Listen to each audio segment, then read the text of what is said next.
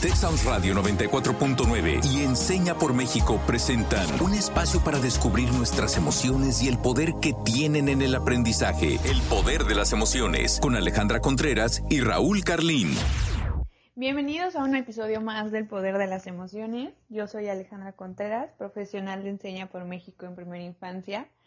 El día de hoy vamos a ponernos un poco en los zapatos de aquellas personas que han tenido que reinventar sus prácticas de crianza a causa de la pandemia. Estoy hablando, claro, de las madres y padres de familia que les ha tocado transformar su hogar en centro educativo, eh, deportivo, de entretenimiento, entre otras muchísimas cosas más.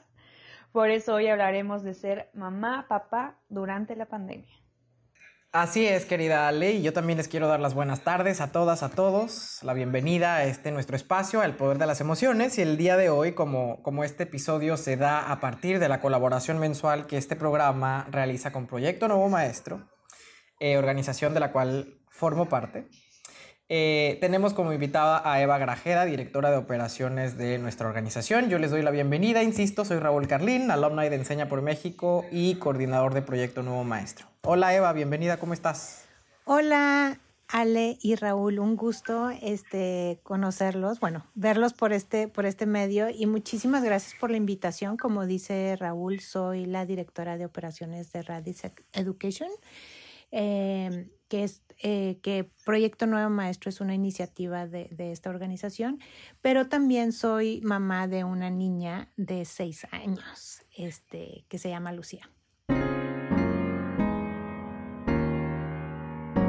Una de las preguntas que, que, me he hecho muchísimo y que nos hemos hecho algunos padres con los que tenemos contacto es sí creemos como sociedad que los padres de familia deben permitirse sentir y ser vulnerables frente a sus hijos en estos tiempos de pandemia.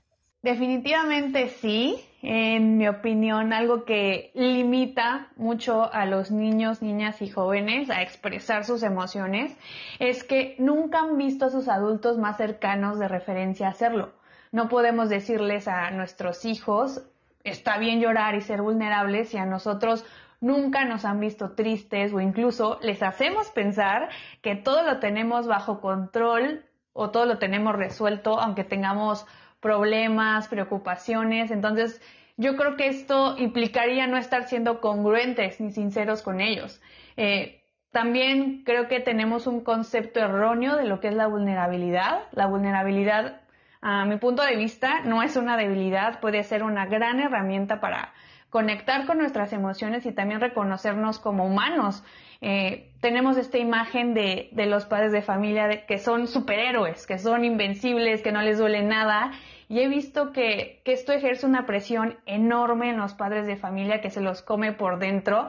Y al no poder manejar justamente sus emociones y expresarlas debidamente o de una manera asertiva, pues terminan descargando todo esto, toda esta sensación de frustración en sus hijos, gritándoles, castigándolos y hasta teniendo conflictos familiares un poquito más fuertes. Entonces sí considero que es mejor comunicarse para evitar tener estas problemáticas en el hogar. Yo también estoy, eh, me siento muy, muy identificado con tu respuesta, Ale, y la verdad es que quisiera hablar en primera persona para contestar esta pregunta muy linda que Eva pone sobre la mesa, porque, insisto, me siento muy identificado em, con tu respuesta, pero quiero añadirle un tema al análisis y quiero hablar, insisto, desde la primera persona, porque particularmente yo creo que considerando mi identidad de género, asumiendo como un hombre, asumiéndome a mí mismo como un hombre cisgénero, que se percibe como un hombre. Eh, y ojalá, quiero pensar que un hombre con perspectiva de género que haya venido desarrollando a lo largo de los años, creo que si miro en retrospectiva, sí puedo recordar todo un andamiaje, una suerte de estructura, una estructura que no se ve, que es invisible, pero que existe y que se siente. Es como, es como el coronavirus, creo. O sea, no la podemos ver, pero ahí está desde muy niños. Eh, que me hacía sentir, me incentivaba y de alguna manera me obligaba a no ser vulnerable. O sea, a no, a, no permitirme a mí mismo ser, parecer vulnerable o mostrar mi vulnerabilidad, ¿no? O em, ciertas emociones con las que la vulnerabilidad también está relacionada.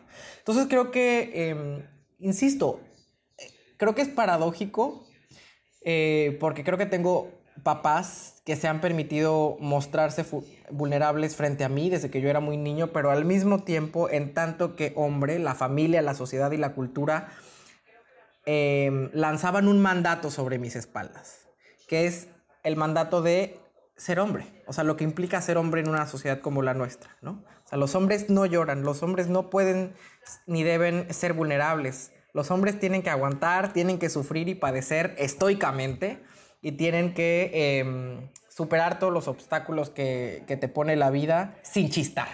Cuando creo que hay un trabajo muy importante que los padres y las madres tienen que hacer, de no solo modelar su vulnerabilidad para que sus hijos la entiendan, la comprendan y también la puedan vivir, sino también eh, dejar de hacer diferenciaciones em, por género. Y creo con esto termino que en la pandemia, en una circunstancia como la que estamos viviendo en este momento, se ha visto más que nunca la importancia de dejar fluir nuestra vulnerabilidad, porque siento que es, eh, la hemos venido acumulando ya a lo largo de un año.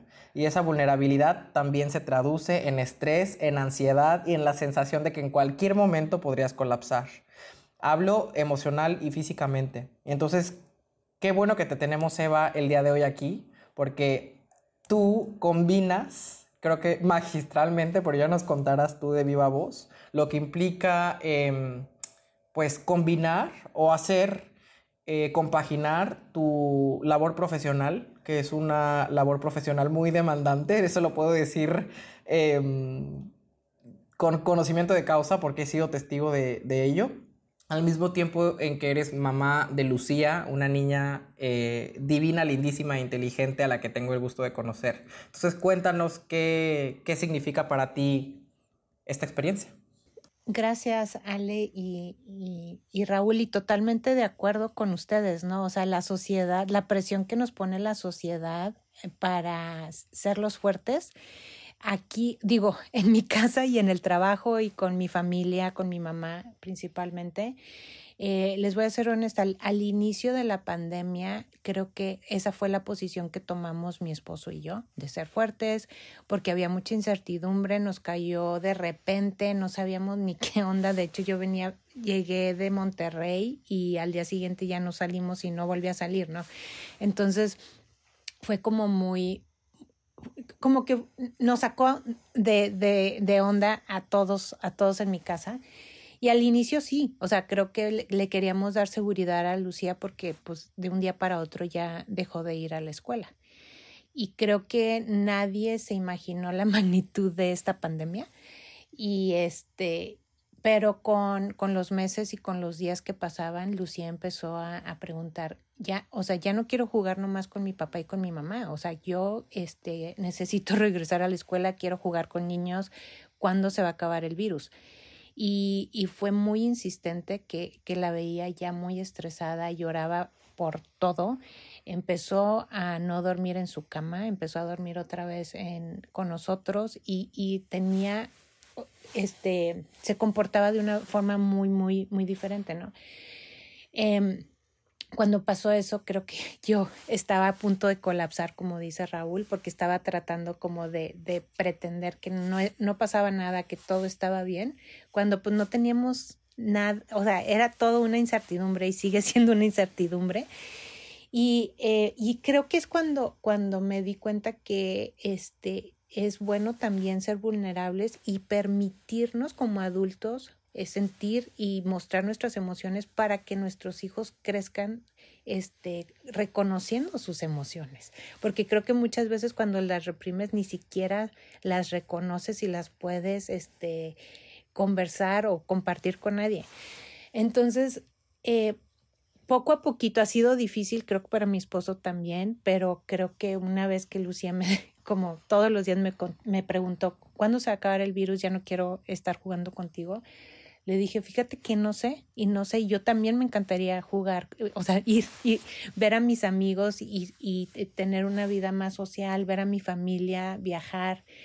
Y creo que me mostré vulnerable, me he mostrado vulnerable a veces también que que lloro, ¿no? Que, que me, me, ve que lloro y que digo, no sé, yo también tengo ansiedad, pero creo que eso ha permitido a que tengamos una relación muchísimo más cercana, mucho más humana, Siento que a veces le digo, ¿sabes qué? Mamá se siente estresada, este, necesito de, de tu ayuda, necesito que mañana, o sea, si tengo muchas llamadas o así, le, le pido ayuda. Mañana voy a estar muy ocupada, pero en la tarde podemos hacer algo súper divertido. Y creo que es, o sea, gracias a la pandemia puedo decir que mi, que mi relación con Lucía, Lucía ha crecido muchísimo y me siento muchísimo más cercana a ella que, antes, ¿no? Porque antes creo que estaba corriendo la escuela, las clases, este, y creo que esa relación, este, pues ha sido, ha sido mucho, mucho más estrecha ahora. Concuerdo contigo, Eva. Eh, creo que como adultos queremos brindar esa tranquilidad a las personas que nos rodean y perdemos un poco de vista que también los niños y niñas nos pueden ayudar a crear esta seguridad en el hogar esta cuestión que mencionas de anticipar los hechos importantes, eh, decirle, la siguiente semana tengo un proyecto muy importante y voy a estar muy estresada, eh, ¿me podrías ayudar a completar las tareas que tienes pendientes? Eh, ayudándome a guardar los juguetes si son más pequeños, hacerles saber que somos un equipo en el hogar, no hacer esa distinción de tú eres pequeño y no tienes que saber lo que sucede, no, es en verdad, vamos a ayudarnos a estar mejor, a estar pasando por estas situaciones juntos y, eso pues forma vínculos en la familia que son muy muy importantes, que, en ocasiones creemos que los niños están muy pequeños para, para brindarnos su apoyo, yo creo que eso es un mito que, que seguimos teniendo muy presentes. Y bueno, como este mito, hay muchísimos más que están en el aire, entonces nos vamos a la sección que tantos nos gusta, que es desbloqueando mitos. La dinámica es la siguiente, yo voy a mencionar algunos enunciados, Raúl nos contará desde su experiencia si considera que es un mito o realidad y Eva nos compartirá su opinión y sus vivencias de si estamos en lo correcto o no. Entonces, vamos a desbloquear algunos mitos. El primer mito o realidad del día de hoy es una idea que muchos padres de familia puede ser que no verbalicen, pero que en definitiva les ha pasado por la mente. Como padres tenemos que dar ejemplo y ser fuertes, no mostrar ningún sentimiento para que nuestros hijos se sientan seguros ante tanta incertidumbre. Mira, eh, Creo que es mucho más complejo, e, esta respuesta es mucho más compleja que eh, la visión maniquea del mito y, la realidad. voy a salir un poco de este esquema y voy a decir que probablemente puede ser al mismo tiempo un mito y una realidad. Porque creo que, em, bueno, esto es algo, esto es un cliché, pero todo el mundo dice que no hay una escuela para padres y que em, nadie fue a una escuela de padres o de madres, sino que básicamente es, es em, es algo que vas aprendiendo en el camino, ¿no? un poco a partir del, ensayo y del, error. Em, yo, afortunada y desafortunadamente a la vez, no soy papá aún y quién sabe si lo vaya a hacer, pero creo que em, los papás y las mamás, ya me dirá Eva si está de acuerdo con esto, creo que tienen que encontrar un balance una, y es una línea delgadísima entre enseñarles a sus hijos y a sus hijas también a ser fuertes. O sea, creo que también hay que darles el ejemplo a sus hijos y a sus hijas de ser fuertes, de ser resilientes. O sea, creo que hay ciertas habilidades que eh, los hijos y las hijas también tienen que desarrollar, ¿no?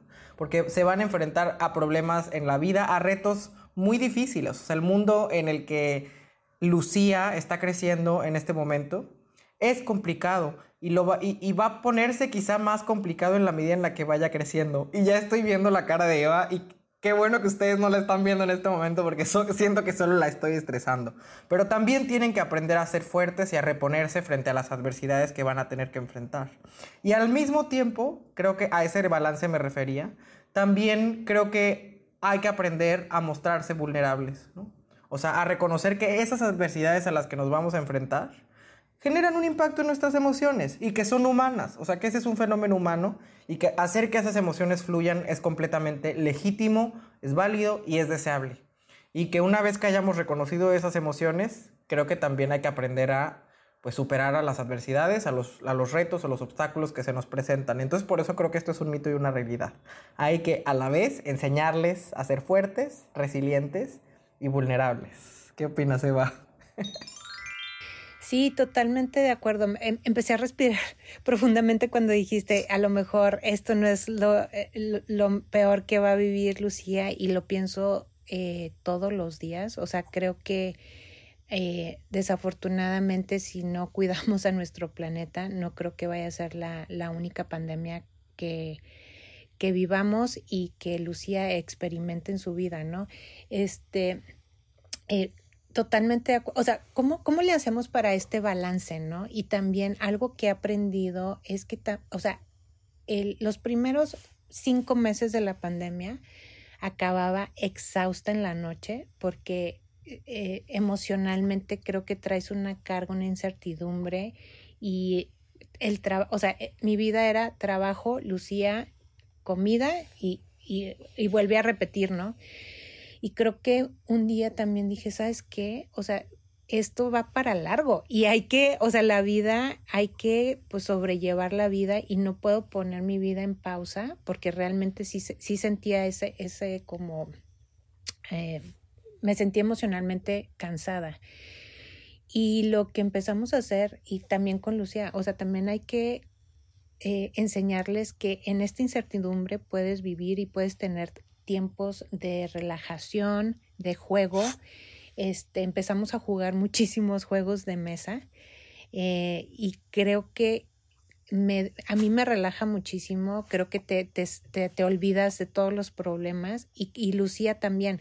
También he aprendido muchísimo de Lucía, estoy de acuerdo con ustedes. Muchas veces Lucía me dice, mamá, pero no te estreses, yo te ayudo o vamos a respirar, estás estresada, porque yo así le digo, a ver, vamos a respirar. Y respiramos y estamos tratando de hacer meditación. Entonces también creo que es, ha sido una combinación. Eh, compleja, pero creo, como lo decía anteriormente, creo que nos ha unido muchísimo a, a, nosotros, ¿no? A la familia. O sea, de hecho, no sé qué va a pasar cuando, si es que algún día lleguemos a la normalidad. O sea, realmente voy a extrañar muchísimo a Lucía y ya estoy como súper acostumbrada también a estar con ella, no a dormir con ella, que todavía este, tenemos ese problema, pero bueno, ahí estaremos lidiando con, con ese en un futuro. Y algo que quiero remarcar que es muy importante es la importancia de cuidar al cuidador. Creo que hemos estado muy al pendiente de los hijos, de cómo están viviendo esta situación, pero se nos va a veces es el darle seguimiento a, cómo están los papás, que es algo esencial y que están dobleteando su rol y en muchas formas, entonces es algo que tenemos que tener en cuenta de buscar estos espacios de break. Eh, sé que suena complicado, eh, pero aunque sea cinco minutos para salir de la rutina y volver a ese lugar de paz para, para seguir la armonía en el hogar. Ahora en términos de la escuela, les quiero preguntar, ¿hay que priorizar lo académico para que nuestros hijos no se atrasen?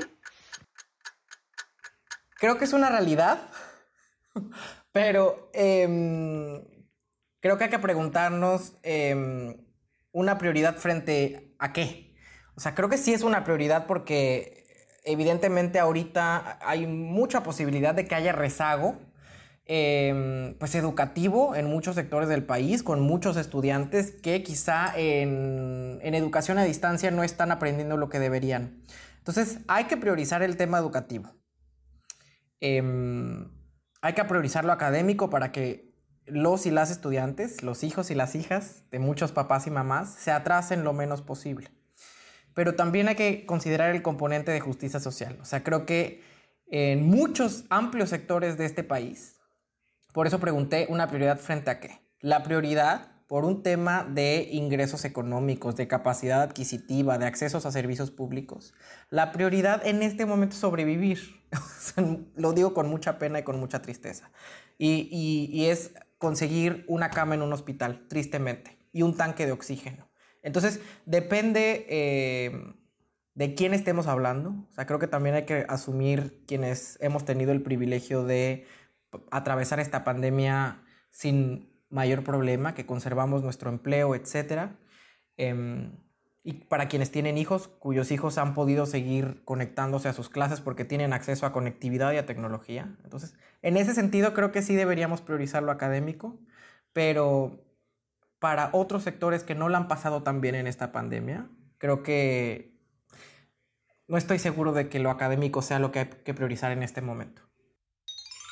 Sí, eh, creo que eh, eh, este es otro estrés que veo de papás que tienen una clase media y que, y que creo que antes de la pandemia yo veía como, como esto, como padre, voy a hablar en, en, en, primera persona como mamá, quería que Lucía aprendiera a leer y que este, estuviera en clases de arte y en clases de piano y de violín a los cuatro años y porque sentíamos esa presión de que estos niños se van a enfrentar a, un pues a un mundo bien incierto, ¿no? Y como que creo que ya hay, o sea, esto es prepandemia y creo que es, yo veía muchos papás que los, o sea, los papás, la comunicación con los papás era retar a los niños y hacer multiplicaciones y este darles datos históricos para que los niños sean superhéroes, ¿no?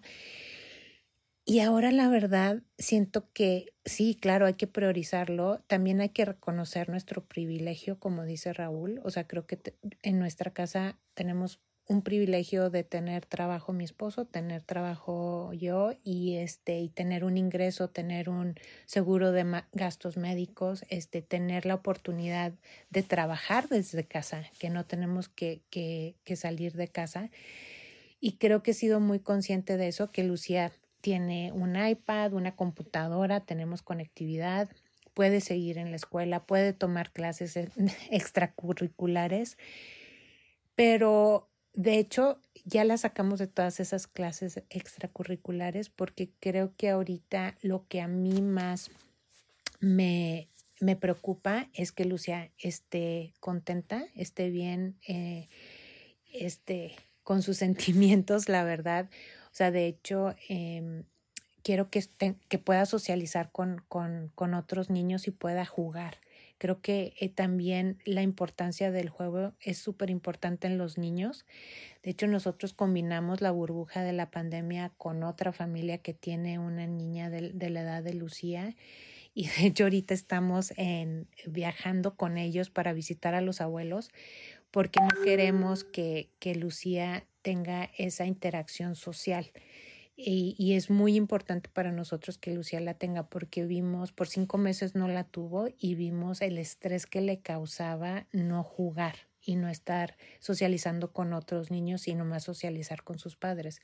Entonces, creo que sí, sí, sí es, sí es algo importante, pero ahorita mi perspectiva eh, en la priorización académica con la socialización y con, con los sentimientos de mi hija, creo que lo, lo, he cambiado totalmente y me ha cambiado la perspectiva muchísimo. Y también para mi esposo. O sea, siempre le digo, lo va a aprender, tiene seis años. O sea, porque estamos este, corriendo y tratando de meterles a, a nuestros hijos y quitarles su infancia, ¿no? Porque creo que estábamos quitando su infancia de no jugar y de estar priorizando este, las clases de todo, ¿no? O sea, de ajedrez, de no sé qué y no sé qué, para que, porque creemos que eso les va a ayudar, pero no sé, ahorita creo que, que jugar y, y, y estar este, emocionalmente bien, creo que para mí es una prioridad ahorita con Lucía.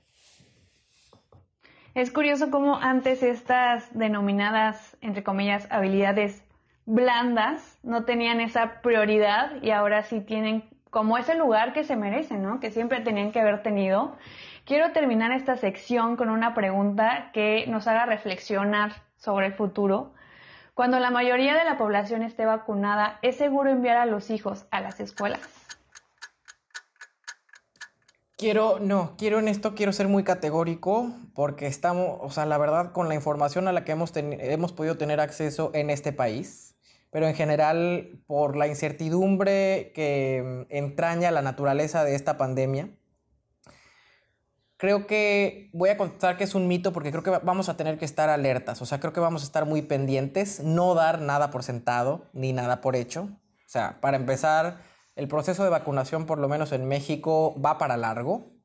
Eh, creo que lo tenemos muy claro, que va muy lento y creo que este, por lo menos este año no vamos a tener a la población mexicana vacunada. Eh, quizá hacia el final del año y al principio del siguiente, pero aún así no sabemos cómo se va a comportar el virus, em, si va a mutar, si las nuevas cepas van a ser igual de contagiosas o si se van a convertir en cepas resistentes a la vacuna, ¿no? Em, si las nuevas cepas van a ser em, también contagiosas para los niños y las niñas, por ejemplo, ¿no? considerando que eh, el coronavirus, el primer nuevo coronavirus que conocimos, no afectaba a personas menores de 16 años, etc. Entonces creo que hay una luz al final del túnel con la vacuna, también para el sistema educativo, pero creo que tendremos que estar muy alertas y no tomar decisiones apresuradas porque pueden resultar equivocadas y contraproducentes. Por eso creo que es un mito. Hay que esperar. Es muy pronto para sacar conclusiones. Sí, totalmente de acuerdo. Este también, no sé si sepan, pero los niños no van a ser vacunados eh, porque las vacunas no fueron probadas en niños. Entonces no sabemos también qué va a pasar y con estas cepas nuevas. Algo que nos hemos preguntado mucho es, vamos a suponer que, que como adultos estamos vacunados y los niños no y qué va a pasar si se eh, estas nuevas cepas este, atacan a los niños más, eh, va a haber contagios. O sea, acabo de leer que Raúl me mandó un artículo, gracias Raúl, porque en Cuba de repente tuvieron este muchísimos casos de niños en una semana, ¿no? Entonces algo está pasando, a lo mejor estas cepas están llegando a los niños, desconocemos los, o sea, eh, lo que sabemos del virus ahorita es que no atacan a los niños tan fuerte como a los adultos, especialmente a los adultos mayores, pero también no sabemos este, que si te da el virus eh, como niño, este, cuáles son como la, los rezagos o, como los problemas a mediano y largo plazo. Entonces, híjole, sí es, es, una, es una pregunta muy difícil. Yo no sé si mandaría a Lucía, este, aunque ya tuviéramos la vacuna. Creo que me gustaría ver más qué va a pasar, este, y qué está pasando en aquellos países que a lo mejor los, los adultos están vacunados y los niños no. Eh, sé, he estado leyendo que algunas de las compañías que, que crearon la vacuna están empezando a probar la vacuna en niños, pero niños creo que de 12 para arriba. Entonces Lucía no entraría en, ese, en esas pruebas, ¿no? Entonces, eh, sí creo que, creo que no es tan fácil como nos vacunamos todos y la escuela se abre y esto aquí no pasa nada, ¿no? Creo que sí, sí es una preocupación mía que la, y de mi esposo que la platicamos muchísimo, pero también siento que, o sea, que Lucía necesita socializar, ¿no? Porque es una forma de, de aprender también. Entonces, y, y, los miles de niños y millones de niños que necesitan este, regresar a la escuela porque los, a lo mejor los papás tienen que salir de casa y trabajar y pues se están atrasando muchísimo. No sé, es súper complejo. Este, creo que también el virus vino a, a marcar la, la brecha económica mucho más y creo que aquellos niños que tienen menos este, lo van, van a necesitar más regresar a la escuela más pronto ¿no? que, que otros niños. Entonces, no tengo una respuesta a esta pregunta. Por lo menos no una respuesta categórica y definitiva, ¿no? Y creo que la verdad, eh, pasando hacia qué desbloqueamos hoy, yo me quedo con esa sensación eh, a partir de nuestra conversación de hoy, Ale y Eva? O sea, ¿qué sería lo que desbloqueo hoy? Pues me voy reafirmando que efectivamente ser papá y ser mamá en la vida, pero además en esta pandemia, eh, dista de, de, ser como seguir una receta. O sea, no es, no es un recipe, no hay una fórmula para ser el papá y la mamá más adecuada para tu hijo o tu hija en particular momento. O sea, uno tiene que tener, supongo, desarrollar cierta sensibilidad, ¿no? Eh, les invito, eso sí, como hijo, a, que como padres y como madres sigan siempre el consejo de escuchar a sus hijos, escuchen a sus hijos, escuchen a sus hijas, em, estén para ellos y para ellas, muéstrense vulnerables, permítanles a ellos y a ellas también serlo, em, sean niñas o no lo sean, sean niños. Em, y creo que también les mandaría un mensaje porque yo veo me, veo reflejado en mi mamá y en mi papá, a quienes tengo también el, gusto y la suerte de todavía tener conmigo. Eh, y, veo que en muchos momentos de sus vidas, como padres y como madres, se presionaron a sí mismos. Entonces, algo que yo he venido haciendo consistentemente con mis papás cuando fui creciendo fue, no se juzguen, o sea, no se juzguen a ustedes mismos. Yo soy su hijo, sí, pero soy mi propio hombre y yo tendré que lidiar con, con eh, mis responsabilidades y las consecuencias de mis actos, tanto si son positivas como si no lo son.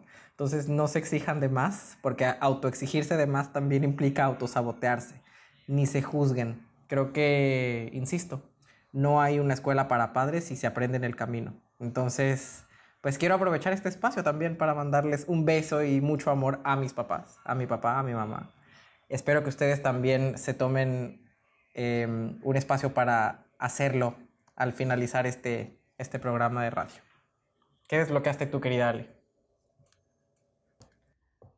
Pues yo recordé que no está mal ser vulnerables, eh, que no tienen que ser los padres modelo todos los días. Eso, como vimos, pues representa una carga agotadora y solamente conseguimos enseñarles a a nuestros seres queridos que siempre deben de estar bien, que siempre deben de estar perfectos y pues sabemos que eso no es posible. Hay que hacerles saber que en ocasiones vamos a estar bien y en otras no tanto, pero por eso es importante tener una red de apoyo, justamente como mencionas, la familia, los amigos, que nos pueden acompañar y hacer más sencillo estos momentos complicados. Eh, me quedo con eso, pero también quiero escuchar a Eva qué se lleva de la conversación de, del día de hoy. Gracias, Ale y Raúl. O sea, creo que, ¿qué me llevo de esta conversación? O sea, creo que invito a los papás a, a, a dejarse sentir, que no tenemos que, que cargar todo, porque creo que vamos a colapsar, ¿no? O sea, es imposible, la verdad, ahorita. También creo que he aprendido muchísimo de mí y de, y de Lucía. Este, creo que déjense tener pues una mejor relación, ¿no? Aprovechar este tiempo que estamos en casa, este, tener una relación más humana eh, y, de, y, creo que todo lo que la, la, presión que tiene la sociedad ha cambiado y va a cambiar y creo que creo que hay que, que permitirse eso. También me quedé pensando es que si queremos tener eh, adultos resilientes y con mejores habilidades socioemocionales, creo que esta es una super prueba, ¿no? O sea, creo que si no nos dejamos nosotros, o sea, yo no puedo enseñar a Lucía a ser resiliente y tener habilidades socioemocionales si yo no las tengo. Entonces creo que hay que hay que, eh, y creo que es una enseñanza de por vida, o sea, no, no puedo decir, ay, soy resiliente y mis habilidades socioemocionales están en el, en el 10, ¿no? O sea, creo que es, es, un, es un trabajo constante pero creo que permitirse sentir, reconocer que, que, que no estás bien, este, buscar formas de lidiar con, con el estrés, ya sea caminando, este, respirando, eh, hacer tiempo para ti, para leer, para hacer las cosas que, que te gustan hacer. Por ejemplo, este, jugar, jugar con tus hijos, creo que es súper importante también. Eh, y tener estos espacios de diversión, ¿no? Entonces invito a todos los papás a no sentirse, o sea, como dice Raúl, no, no, no, no sentirse tan presionados, disfrutar este, esta pandemia que algún día irá a pasar, no sé cómo irá a pasar, este, pero también ah, aprovechar para, para este, crear lazos más fuertes con la familia con los hijos y con sus parejas, sus padres, con las personas con las que estén compartiendo esta, esta, esta pandemia, ¿no? Y pues muchísimas gracias, eh, Raúl y Ale por esta invitación. Este, creo que aprendí mucho de mí. O sea, creo que he, pensado mucho en este tema, pero no lo había verbalizado. Entonces creo que me dio una gran oportunidad para, para verbalizarlo y también invitar a otros a, pues, a, a, reflexionar acerca de, de, nuestros sentimientos como padres bajo, bajo esta, estos tiempos difíciles, ¿no? Muchas gracias, me sumo 100% a lo que dices. Creo que también eh, aprovechar lo bueno que hay dentro de lo malo. Para mí también ha sido una gran oportunidad de reconectarme con mis papás después de años de haber rodado por el mundo sin poder haber pasado tiempo de calidad con ellos. Entonces también me siento identificado con lo que dices. Y para invitar a la audiencia que siga pensando este tema después del de que este programa acabe, les dejo la siguiente pregunta. ¿Cuáles consideras que son los efectos de modelar el ser vulnerable con tus hijos e hijas. Y nuestra frase del día de hoy de David Biscuit. Aceptar nuestra vulnerabilidad en lugar de tratar de ocultarla es la mejor manera de adaptarse a la realidad. Yo soy Raúl Carlín y este ha sido un episodio más del Poder de las Emociones. Gracias Ale, gracias Eva y hasta la próxima. Yo soy Alejandra Contreras, gracias Raúl y Eva por traernos la perspectiva de los padres de familia al poder de las emociones. Texas Radio 94.9 FM y Enseña por México presentaron El Poder de las Emociones. Te esperamos en nuestra próxima emisión, el próximo miércoles en punto de las 4 de la tarde.